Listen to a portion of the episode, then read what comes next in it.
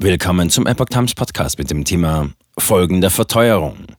Inflation bringt viele Menschen in existenzielle Not. Ein Artikel von Patrick Langendorf vom 7. März 2023.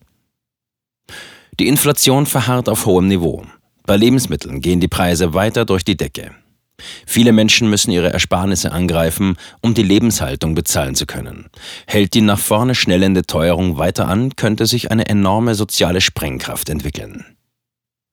Am vergangenen Donnerstag präsentierte das Statistische Bundesamt in Wiesbaden die vorläufige Berechnung der Inflationsrate in Deutschland für den Februar. Demnach verharrte die Teuerung auch im letzten Monat mit 8,7 Prozent weiter auf hohem Niveau.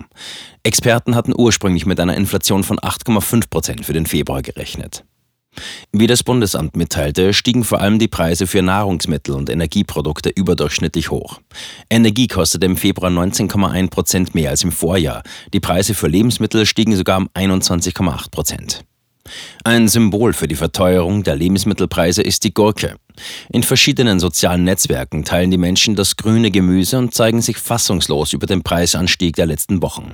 Während die Preise im Moment bei Discounter zwischen 1,89 Euro und 2,79 Euro liegen, muss man in Biomärkten bis zu 3,59 Euro noch tiefer in die Tasche greifen. Kein Wunder, dass viele Menschen im Moment beim Einkauf einen großen Bogen um den Gurkenkorb machen. Immer mehr Menschen können kaum ihren Lebensunterhalt sichern.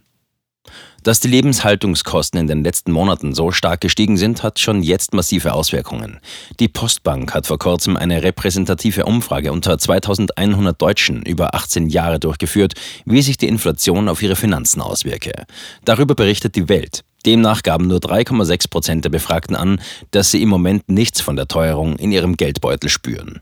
58,1 Prozent geben aber deutlich mehr aus und immerhin 16,1 Prozent der Befragten sagten offen, dass sie aufgrund der gestiegenen Preise kaum noch ihre Lebenshaltungskosten stemmen können. Die Zahlen sprechen eine deutliche Sprache. Jeder Sechste der Befragten befindet sich nach diesen Erhebungen in einer existenziellen Not. Das betrifft 54 Prozent mehr Menschen als noch vor einem Jahr. Vor allem Haushalte mit geringem Einkommen haben mit der Teuerung zu kämpfen. Von denen, die unter 2500 Euro pro Monat zur Verfügung haben, sieht sich nach der Postbank-Umfrage jeder Vierte mit Existenzängsten konfrontiert. Das Problem sei laut der Postbank, dass rund einem Drittel der Menschen in diesem Einkommensbereich keine Rücklagen zur Verfügung stünden. Knapp 34,8 Prozent müssen zumindest einen Teil ihrer Ersparnisse dafür verwenden, die täglichen Ausgaben zu bezahlen. Deshalb glauben auch nur 11,6 Prozent der Befragten, dass sich ihr Lebensmittelstandard verbessern wird. Über die Hälfte davon ist überzeugt, dass der Standard sich zukünftig eher verschlechtern wird. Reallöhne weiter gesunken. Anfang März berichtete das Statistische Bundesamt über die Entwicklung der Reallöhne, die die Befürchtungen der Befragten nicht von der Hand weisen kann. Demnach seien die Reallöhne in Deutschland im vergangenen Jahr nun schon zum dritten Mal gesunken.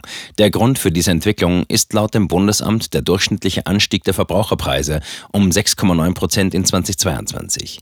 Die Bruttolöhne hingegen seien nur durchschnittlich um 3,5 Prozent angestiegen. Das sei der stärkste Reallohnverlust für die Beschäftigten, der seit Beginn der Zeitreihe 2008 in Deutschland gemessen wurde, teilen die Statistiker weiter mit. Inflation inzwischen in der Breite angekommen. Wie lange wird es die Verbraucherpreissprünge nach oben noch geben? Laut der FAZ könnte die Inflationsrate schon bei den Schätzungen im März zurückgehen. Trotzdem bestünde wenig Anlass zur Freude. Auf die Preise wird das voraussichtlich keine Auswirkungen haben. Sie sinken nicht, sondern steigen einfach nur langsamer. Die Inflation sei inzwischen in der Breite der Wirtschaft angekommen. Vor einem Jahr stiegen nach Beginn des Ukraine-Kriegs die Preise für Energie. An den Tankstellen konnte man den Preisanstieg für Benzin und Diesel, aber auch für Gas sehen. Es gab auch Preise für knappe Lebensmittel, die ebenfalls nach oben gingen. Darunter fiel damals beispielsweise das Sonnenblumenöl.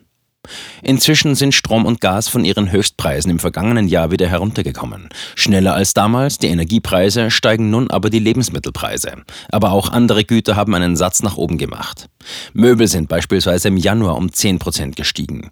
Für Autoreparaturen muss man jetzt 8% tiefer in die Tasche greifen.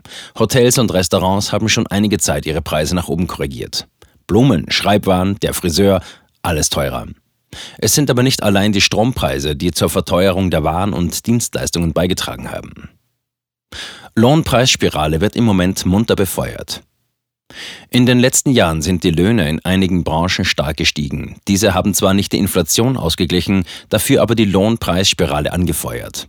Lohnerhöhungen des vergangenen Jahres haben die Preise in diesem Jahr weiter nach oben getrieben.